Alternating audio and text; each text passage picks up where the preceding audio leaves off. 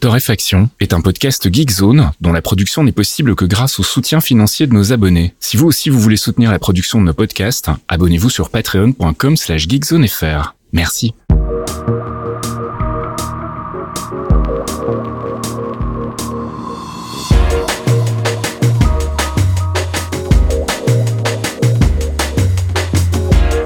Bienvenue dans Torréfaction 226 en live les amis. Euh, en solo, car Faskill continue de ressouder ses os tout seul chez lui tranquillement. Et euh, bah, j'avais promis de continuer les torréfactions en stream et en podcast en différé, euh, dans la mesure où c'était plus pratique pour nous, pour tout un tas de raisons. Euh, et du coup, plus rigolo aussi, pour tester deux, trois outils. Et se motiver à faire tout ça. Et en plus, techniquement, là en ce moment, pour moi, enregistrer le jeudi, ce n'était pas possible. Donc bah, écoutez, je vous réserve ma soirée du vendredi soir. Et je remercie ceux qui sont ici en live. On a déjà un petit peu de monde euh, sur le chat. Bonjour à tous les gars. Et puis euh, ceux qui euh, vont écouter en différé, qui attendaient religieusement le podcast que j'ai posté assez tard, le 225, je m'en excuse. Mais voilà, la qualité était suffisante. On a réussi à avoir des pistes audio propres. Fast qui a fait euh, son boulot derrière, il a rajouté euh, avec sa main valide euh, les petits les petits trucs qui servent d'intro et d'outro sur le podcast. donc du coup c'était c'était plutôt pas mal et on est assez content du coup de pas avoir de trous dans la collection de podcasts.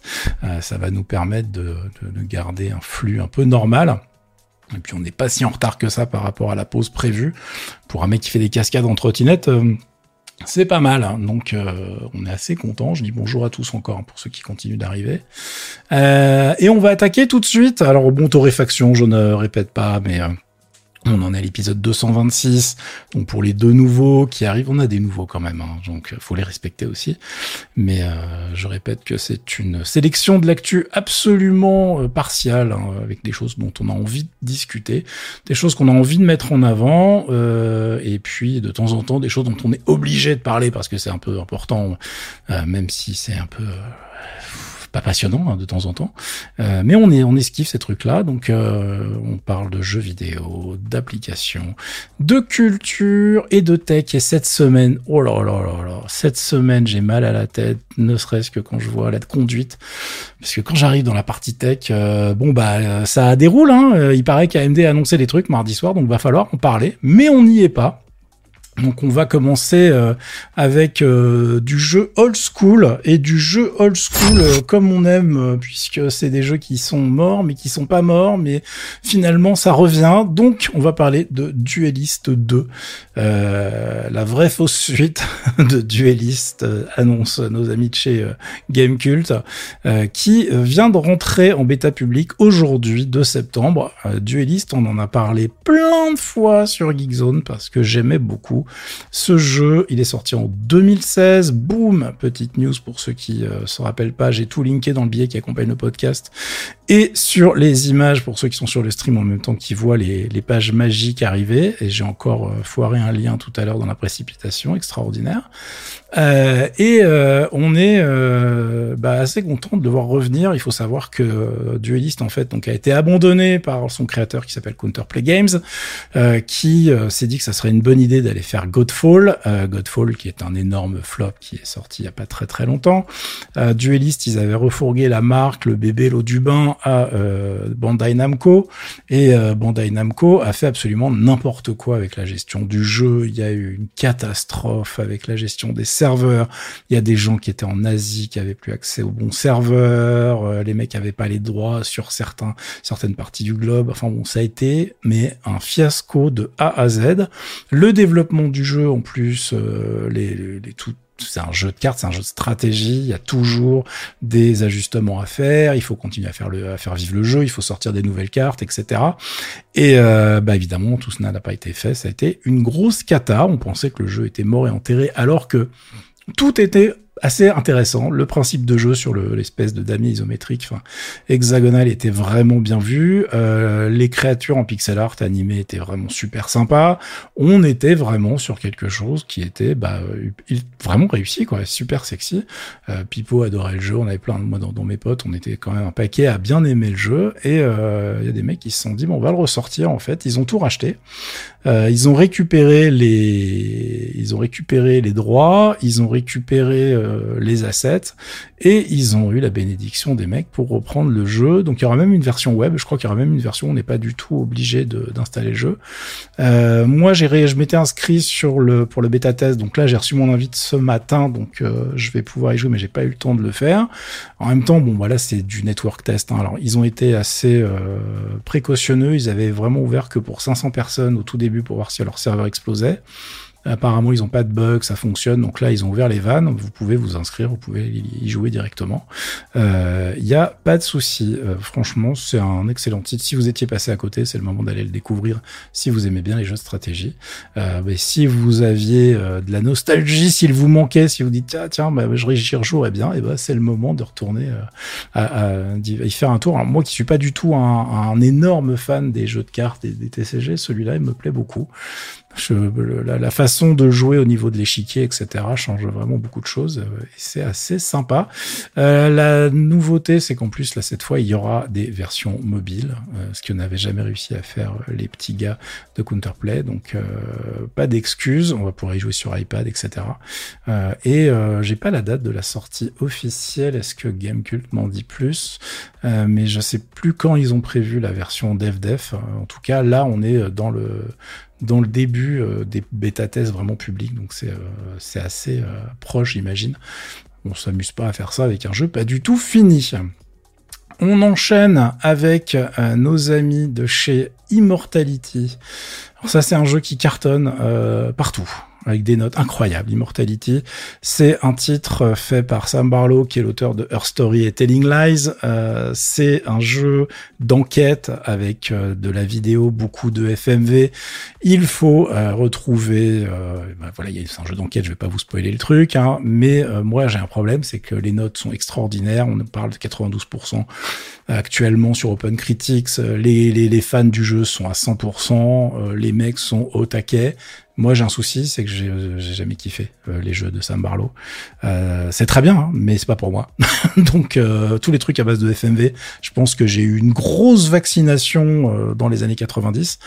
Donc, j'arrive pas du tout à rentrer dedans. Je me suis posé plus d'une fois avec Your Story. Je l'ai fini, Your Story, en me forçant sur iPad.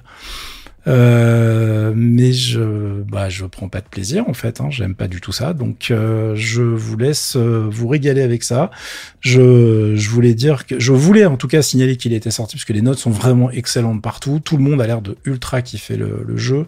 Je crois que Gamecult tu as collé 9 sur 10. J'ai pas été voir chez CPC, mais je pense qu'on doit être très bien placé aussi. Donc voilà, c'est un, c'est un. Si vous aimez bien le genre, allez-y, foncez. Euh, Eurogamer l'a bien recommandé, PC Gamer 95. IGN 8. On est sur euh, des notes euh, dithyrambiques destructoïdes 9 sur 10. Bon, euh, voilà, FMV, oui, c'est full motion vidéo. Pour ceux qui me demandent de le chat. Donc c'est à base de tout le gameplay du jeu, c'est des séquences vidéo sur lesquelles il y a des indices, etc. qu'il va falloir monter dans une dans une machine spécifique de l'époque. En fait, c'est une ode au cinéma en même temps. Donc vous êtes sur un style de jeu qui est bien particulier euh, et moi je sais que je ne vais pas vraiment euh, m'éclater. Donc je vous laisse vous euh, vous régaler. On me dit 8 sur 10 chez Coin Coin PC. Donc je voilà, on est sur du on est sur du lourd. Maintenant on est sur un truc très clivant. C'est vraiment un jeu, un type de jeu. Bah, si vous êtes fan uniquement de, de produits multi ou de FPS etc. Forcément ça va pas forcément vous parler. mais je continue de voilà il faut, il faut dire que ça existe parce que bah, ça se trouve, ceux qui n'ont jamais essayé vont se régaler. Mais euh, si vous essayez pas, vous ne saurez pas. Euh, dans les news plus business, on a NetEase Games euh, qui vient de s'offrir Quantic Dream. Quantic Dream, on oublie souvent, mais le studio a déjà 25 ans. moi, ça me surprend à chaque fois hein, quand je, je vois le, l'âge du studio, mais euh, les années passent si vite, les amis, si vite. Euh, donc on est sur euh, un achat qui est clairement pour s'implanter en France, évidemment, enfin en France, en Europe. Euh, Quantic Dream, hein, j'ai pas besoin de vous la refaire, hein, c'est le studio de Heavy Beyond Two Souls, D3, Become Humans. Vous savez qu'on aime bien les taquiner, hein, euh, parce que au niveau du gameplay, c'est pareil. C'est pas des jeux qui euh, flattent vraiment ce que j'aime dans le jeu vidéo, euh, avec des scénarios qui sont parfois un petit peu à côté de la plaque. En tout cas, moi, j'accroche pas tout le temps. Hein, euh, voilà, j'ai accroché il y a des années sur certains trucs, mais dernièrement, c'était beaucoup moins le cas. en revanche, pas tellement une, une surprise puisque NetEase avait déjà investi dans le dans le studio il y a trois ans. donc voilà, c'est arrivé. on va dire c'est la suite logique. Et puis NetEase est vraiment sur une, politique un petit peu de diversification de ses activités, de ses studios. Euh, ils sont en train d'acquérir beaucoup de studios dev pour justement avoir la main sur les productions, euh, sur les produits qui veulent sortir on verra bien ce que ça donne. Euh, en tout cas, David Cage va rester le patron du truc, restera en place a priori. Donc, euh, écoutez, on va voir ce que ça donne au niveau des prochains jeux. Euh, je sais pas du tout quelle va être la, pression que NetEase va mettre dessus. On verra bien. Pour l'instant, euh, au niveau mondial, les rachats de studios occidentaux par des Chinois, que ça soit Tencent ou NetEase, ont pas donné lieu à des catastrophes. Donc, je suis plutôt voilà, confiant de ce côté-là. Après, est-ce que ça va faire évoluer la production dans le bon sens par rapport à mes goûts C'est une autre question. On verra bien. Euh, autre news un peu plus euh, e-sport, G2, donc qui est une énorme team d'e-sport, G2 e-sport annonce la création d'une team entièrement féminine de League of Legends. Euh, pourquoi j'en parle? Parce qu'en fait, euh, ça a pris mille ans. je, suis halluciné que l'e-sport qui a été hyper mis en place, ah, pardon, je la refais. il n'y a pas de montage, mais vous aurez l'idée. Mais l'e-sport, tel qu'on le couvrait dans les débuts des années 2000, il y avait régulièrement des nanas qui étaient mis en avant, euh, mais euh, qui, qui servaient finalement de plateforme publicitaire pour l'e-sport. Mais euh, on n'a jamais vraiment eu d'équipe pro sur les gros jeux. G2, c'est la deuxième fois qu'ils font ça. Ils ont mis en place une équipe pro féminine sur Valorant. Et là, ils ont mis une, euh, équipe pro en place, donc qui s'appelle Elle, euh, sur League of Legends, qui, euh, qui va essayer bah, de faire son trou au niveau compétitif. Je vous ai linké une news de Regamer qui détaille tout ça. mais effectivement, je suis bah, un petit peu étonné parce que je vois le, au niveau des talents, on a vraiment des, donc des commentateurs, présentateurs, etc., présentateurs du coup, on a, il y a quand même beaucoup de filles et de femmes qui sont extrêmement compétentes, qui ont un niveau hallucinant, et euh, on n'a vraiment pas euh, l'équivalent au niveau euh, jeu. et c'est pas une, enfin voilà, il y a, a, des, nanas ultra talentueuses, hein. donc je suis assez content de voir ça arriver. Az me parle de Scarlett, mais Scarlett c'est du jeu solo, donc c'est un peu des épiphénomènes, c'est un peu l'arbre qui cache la forêt, c'est-à-dire que voilà, il y a une fille dans un jeu. Bon, bah, super, voilà. Mais ça fait pas une team, quoi. Donc euh, c'est très très peu. Oui, on a eu Kayane, mais bon, ça fait bien longtemps qu'il fait du contenu, mais pas vraiment du compétitif. Euh, donc euh, je, pense que ça sera pas. Non, non, c'est pas un circuit dédié. Hein. Ça va être un. Ça sera ça sera sur les compétitions avec les mecs. Hein. Euh, ils sont pas en train de faire une ligue de filles et de séparer le truc. Sur le jeu vidéo, justement, je vois pas pourquoi on ferait deux ligues, ça serait complètement stupide, il n'y a pas de différence euh, de musculature, whatever, etc.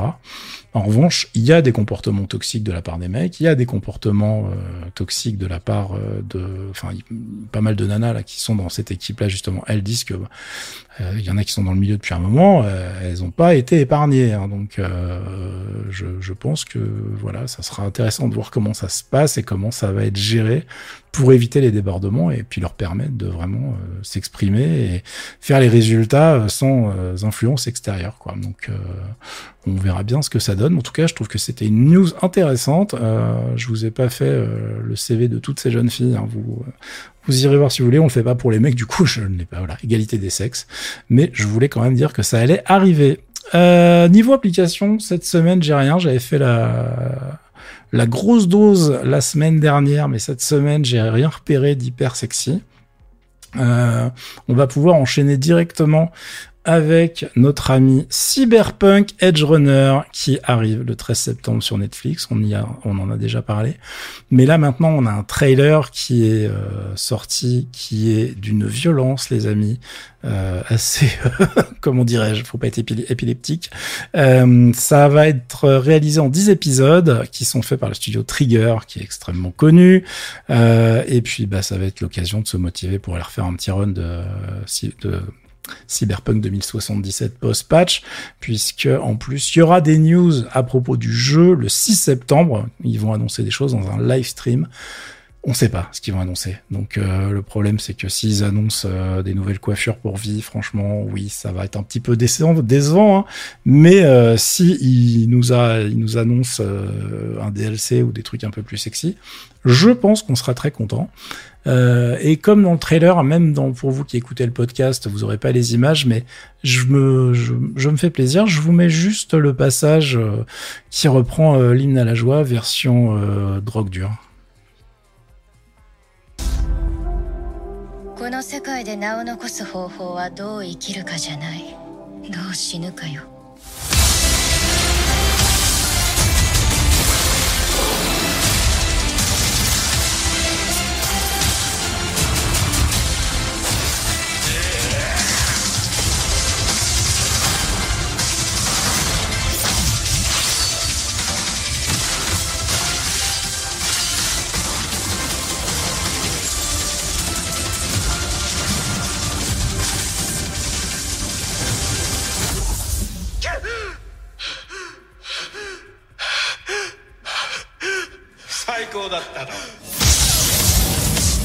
Voilà, donc euh, je trouve que c'est extrêmement bien réussi.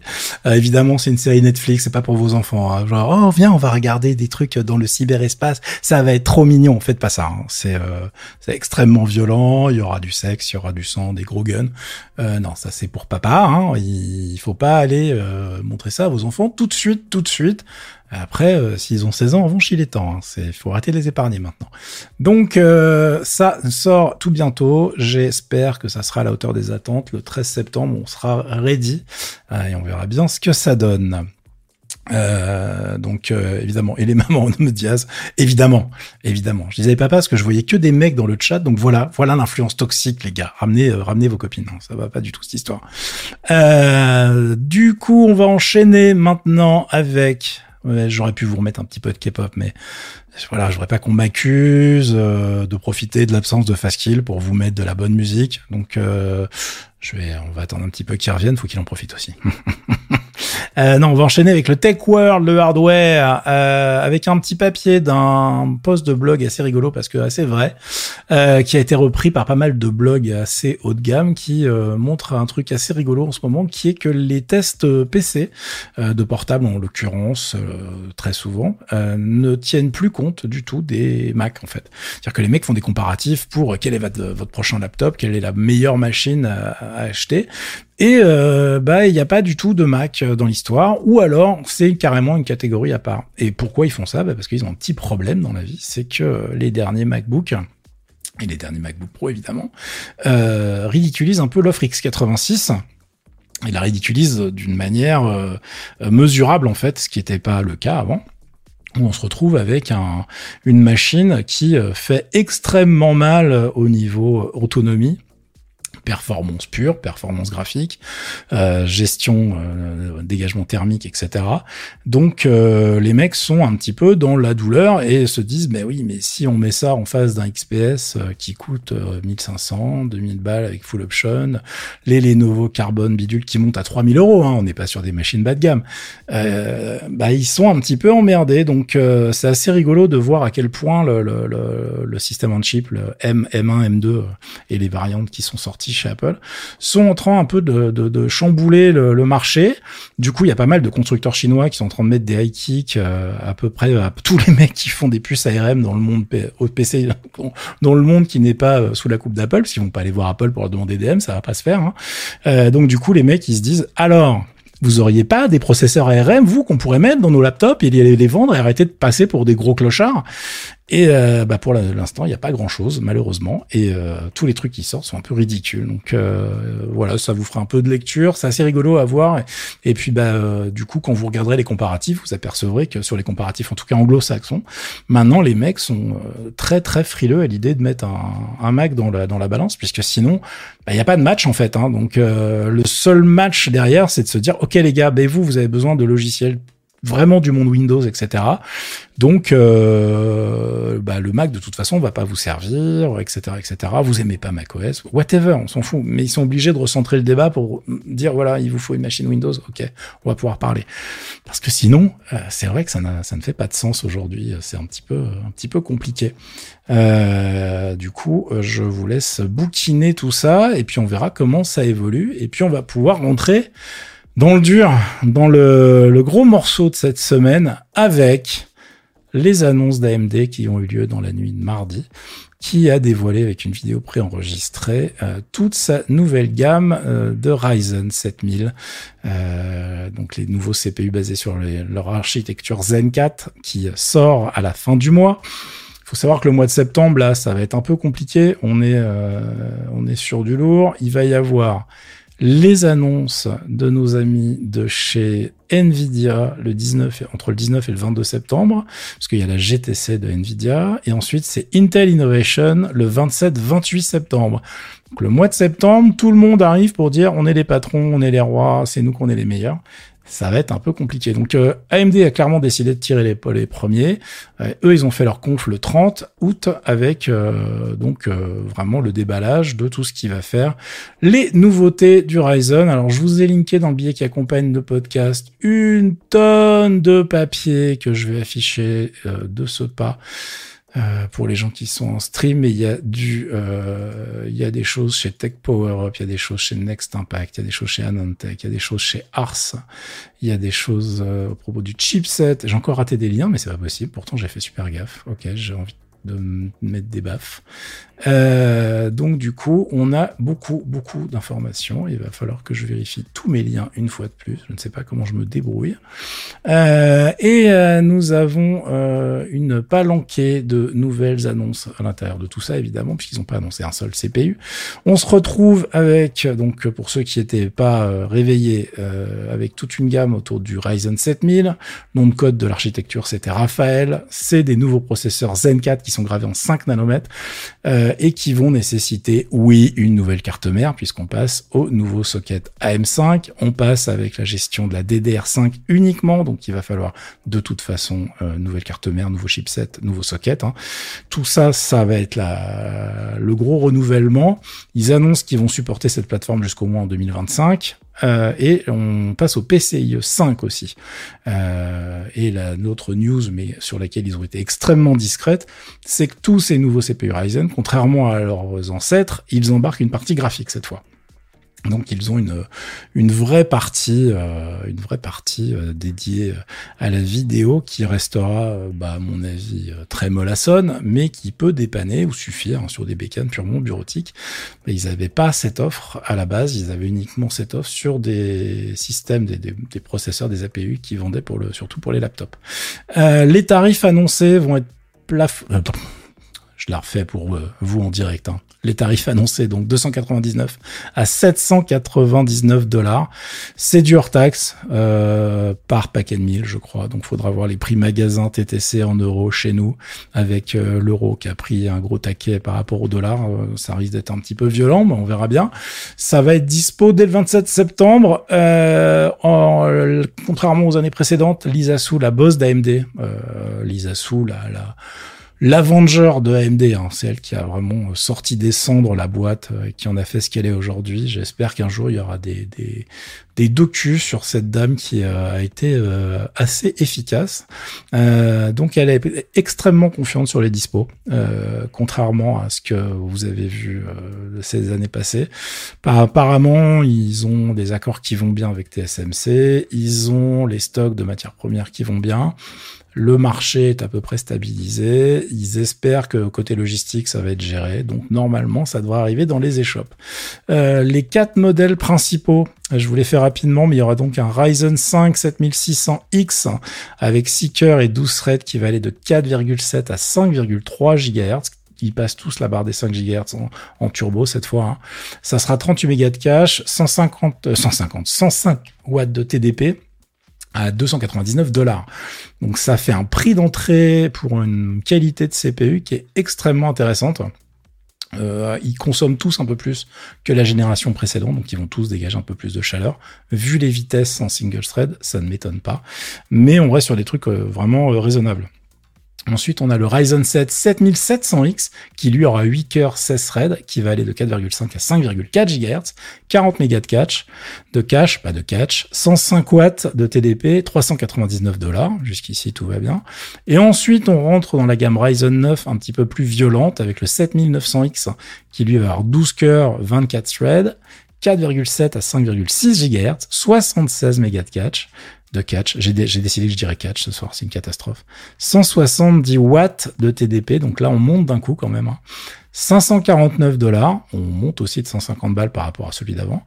Euh, et on est sur la gamme euh, avant, en 2020, c'était des, des, des, des, CPU qui coûtaient euh, dans les, à l'époque du 3900, 3950X. On était un tout petit peu moins cher, mais les prix restent raisonnables. Euh, donc je pense que ça va commencer à être extrêmement intéressant pour les gens qui veulent des bécanes un petit peu violentes. Et le 7950X, ça va être 16 cœurs 32 threads, 4,5 à 5,5 GHz, 80 mégas de cache, 80 mégas, pardon, et 170 watts de TDP, et lui, il va coûter 699 dollars. Euh, on est sur une gamme qui, d'après les premiers leaks euh, de, performance, euh, ça fait partie des liens que j'ai ratés, donc je voulais l'afficher, mais il faudrait que je le retrouve. on a déjà des Geekbench, des bench qui sont sortis en catimini, et on vient se placer dans les prototypes de processeurs Intel qui traînent sur le marché qui sont euh, bah, annoncés comme étant beaucoup plus euh, chers beaucoup plus consommateurs d'énergie. En gros, ce qui se susurre, c'est que les modèles AMD seraient capables d'avoir les perfs euh, des modèles Intel pour 40% de, dégagement de chaleur en moins, euh, 40% de voltage en moins, euh, donc de dépenses d'énergie, je vais y arriver. Voilà, c'est plutôt une bonne nouvelle. Après, euh, sur le très haut de gamme, Intel va sortir des choses avec plus de cœur. Donc, euh, de toute façon, ils vont réussir à se positionner là-dessus. En revanche, les, les performances en single thread pour le jeu, pour les on va dire pour les gens normaux comme nous, sont assez intéressantes. Je pense qu'on va avoir des, choses vraiment sexy. Alors évidemment, les tests ne sont pas dispo. Tout ça, c'est des annonces et des pré-chiffres, soit des chiffres d'AMD, soit des chiffres euh, qui euh, ont été euh, leakés par les premiers testeurs, par des mecs qui sont en train de faire des benches chez les pros, etc. Donc on n'est pas sur des, choses extrêmement précises. Euh, au niveau du chipset des chipsets, on va avoir toute une gamme évidemment nouvelle. On a le X670 Extreme, le X670, le B660 Extreme et le B660. Ils ont repris la dénomination de ce qu'ils avaient fait avant. Donc les B, c'est les versions un petit peu moins chères. Les X, c'est les versions luxe avec tout ce que vous voulez à l'intérieur. Euh, et ils ont fait exactement comme la dernière fois, c'est-à-dire que là, ils vont commencer par vendre donc ces processeurs haut de gamme, les quatre que je viens de citer, et le X670, c'est ce qui va sortir en premier, et ensuite ils descendent en gamme. Donc euh, ils avaient fait ça pour l'archi précédente, d'un point de vue marketing et commercial, ça a très bien marché. Donc là ils vont refaire exactement la même chose. Euh, il faut savoir que au niveau de l'archi du Zen 4, avec les 5 nanomètres, ils sont en train de mettre euh, bah, assez cher à Intel, puisque le Zen 4, chaque cœur va mesurer 3,84 mm et on est sur du 7,46 pour les P-Core des Golden Cove, donc la nouvelle gamme Intel. Donc euh, les 12e générations, ils sont gravés en 10 nanomètres chez Intel en fait. Hein. donc euh, ils appellent ça le Intel 7, Intel Process 7. Euh, c'est assez, euh, c'est assez violent, mais c'est normal puisque bah, nos amis de chez AMD bossent chez TSMC, qui est assez bien placé pour fournir des process extrêmement efficaces. Et, ça sera un peu mieux chez Intel si je dis pas de bêtises pour la 13e génération. Ça, c'est des choses qui vont annoncer à la fin du mois, donc on verra bien, mais tout cas pour l'instant, AMD se positionne extrêmement bien. eux, ils disent vraiment, hein, normalement, ils sont à deux fois moins de, de, ils sont, pardon, c'est pas ce que je voulais dire. ils ont une efficacité énergétique euh, vraiment super renforcée et des tailles donc beaucoup plus petites que ce qui se fait chez, chez Intel. Euh, le M5, ça va être 1728 broches en LGA. Euh, et ça va être capable d'encaisser jusqu'à 230 watts de TDP, donc ils peuvent monter encore dans la gamme par rapport à ce qui a été annoncé. Euh, mais on n'a pas forcément envie de transformer nos machines en grille-pain, donc c'est pas obligé les gars, calmez-vous, hein, c'est pas la peine de faire du Intel. Euh, et du coup, le seul truc qu'on peut réutiliser en fait sur ces cartes mères, ça va être les Ventirad AM4 qui gardent une compatibilité avec les nouveaux modèles. Mais vu que ça va dégager plus, je serai vous, je, je upgraderai aussi. Hein le vote est un petit peu juste avec euh, les processeurs un petit peu anciens ou 2020, c'est pas la peine de le garder quoi. Euh, ensuite, nous avons euh, des choses autour du Ryzen 7950X qui du coup lui a été va être le plus gros. Hein. Comme il est annoncé à 5,7 GHz max, il est important de rappeler cette vitesse-là, il ne peut pas la tenir avec tous les cœurs en fait à Donf. C'est euh, vraiment une vitesse qui va tenir en single thread ou avec deux cœurs et euh, bah pas trop longtemps puisque s'il se met à chauffer trop en fait, il fait comme d'habitude. Vous savez, les vitesses vont diminuer pour pouvoir euh, garder une enveloppe thermique correcte tous les CPU du marché font ça. Hein. Même votre téléphone fait ça. le but du jeu, c'est d'avoir quelque chose qui soit bah, qui soit pas en train de transformer votre bécane en, plaque chauffante. Euh, donc la grosse différence, c'est qu'effectivement, par rapport au 5950X, qui était euh, vraiment à 105 watts, là on passe à 170 watts, c'est plus 62%. Donc je vous dis, même si les ventilos sont compatibles, bon, il sera peut-être utile de d'en prendre un, un petit peu plus violent, quoi. Sinon vous allez t'emmerder. Euh, Qu'est-ce qu'il y a d'autre à vous dire à propos de ça? Euh, on est sur des, euh, des, gains intéressants en termes de perf, je l'ai déjà dit. Au niveau des chiffres donnés par AMD, euh, on en a quelques-uns donc à prendre avec des pincettes, comme d'habitude. Mais normalement, ils pivotent pas trop parce qu'ils savent évidemment que tout le monde va les tester dès qu'ils vont avoir les CPU. Donc, euh, ils ont aucune, aucune, aucune, euh, aucun avantage à dire des bêtises. Euh, donc là, si on est à 62% au niveau du TDP en plus, on est à 35 à 74% de perf en plus à TDP identique par rapport au 5950X. Donc euh, normalement, pour nous, les joueurs, ça sera entre 6 et 35% de mieux à puissance égale, on va dire. Donc évidemment, il faudra attendre euh, les tests pour voir ce que ça va donner. Euh, le jeu reste cantonné régulièrement à du single thread ou des, euh, on va dire une mauvaise exploitation du multithreading. Pour les gens qui font du rendu 3D, on parle d'une efficacité de 30 à 48% en, plus. Donc là, ça devient déjà un peu violent. Euh, et le dernier truc annoncé là-dedans qui nous intéresse, c'est l'arrivée du AMD Expo, qui n'est pas le nom d'un nouveau salon, pas du tout. C'est le XMP maison en fait. Donc euh, le AMD Expo, ça veut dire Extended Profile for Overclocking, avec mon accent anglais extraordinaire et, le fait que j'ai hyper soif parce que j'ai pas pris de bouteille d'eau avec moi, euh, qui euh, en fait nous permet d'overclocker avec un seul clic, exactement comme euh, le fait l'XMP actuellement. Mais l'XMP c'est une techno Intel en fait à la base. Donc pour cette nouvelle génération, ils ont créé leur propre truc qui fonctionne avec la DDR5.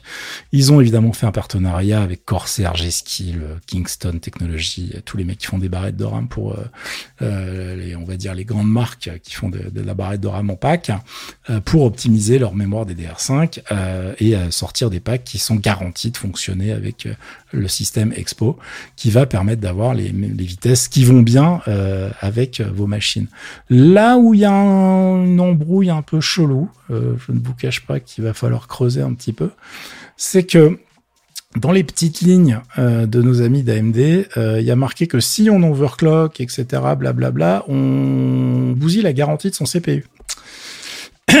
Donc les mecs font une nouvelle fonction que quand tu cliques dessus, parce que c'est one click, hein, c'est dans le BIOS, vous activez le truc, boum, voilà, c'est fini. Mais si vous avez un problème avec votre CPU, en gros, bah oui, mais vous avez activé le truc, donc la garantie ça marche pas. Hmm, c'est chelou, c'est chelou, et puis surtout c'était pas le cas avant, ou en tout cas on l'avait pas vu. Donc euh, donc c'est un peu à creuser. Je, je n'ai pas d'avis définitif là-dessus, et puis il y a des gens qui sont en train de vérifier qu'effectivement on raconte, on raconte pas de bêtises sur l'histoire. Donc, on verra bien. En tout cas, normalement, je vous cache pas qu'il y a proche du zéro problème à anticiper, vu que c'est une techno extrêmement bien maîtrisée. Et là, ils ont juste fait leur propre version. On verra bien ce que ça donne. Euh, donc euh, tous les tests vont arriver euh, fin septembre, début octobre dans la presse. Des gens qui vont décortiquer tout ça. Pour l'instant, comme je le disais, c'est vraiment les premières annonces d'AMD.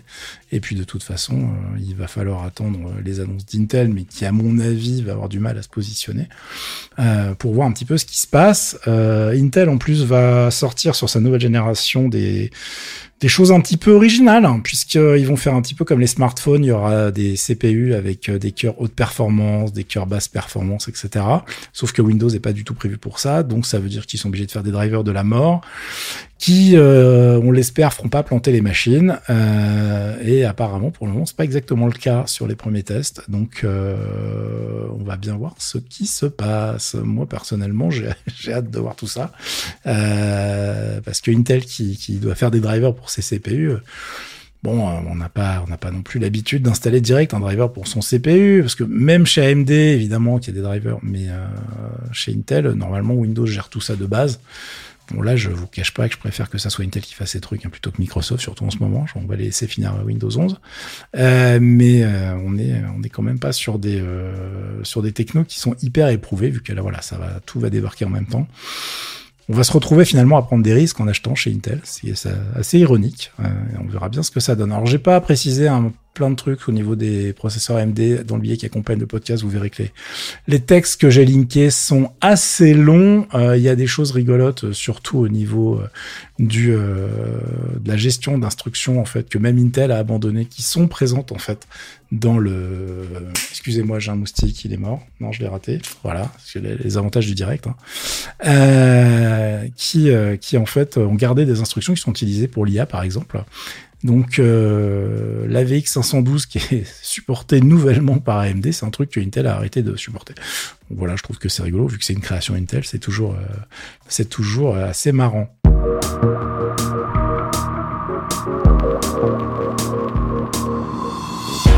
Et comme je suis un gigatocard, j'ai oublié de vous dire bonsoir pendant le live vendredi dernier. Donc je le fais en différé, ce qui me permet de vous confirmer qu'on se retrouve vendredi prochain à 22h, toujours en live sur Twitch, et puis en différé sur YouTube et dans vos applications de podcast préférées. On parlera certainement de beaucoup de choses du monde Apple, vu qu'il y a des annonces en début de semaine. On va débriefer tout ça euh, bah, en fin de semaine pendant le prochain live. D'ici là, euh, portez-vous bien. À ciao un podcast signé Faskill. Faskill.com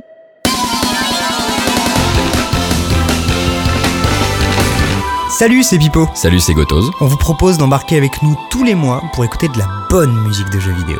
Du récent ou du rétro, de la console ou du PC. Tant que ça sonne, ça nous va. Des thématiques, de l'actu, des reprises et des invités. Le tout enrobé d'anecdotes. Pendant deux heures, on passe la musique de vos jeux préférés. Et on s'intéresse à ceux qui la font.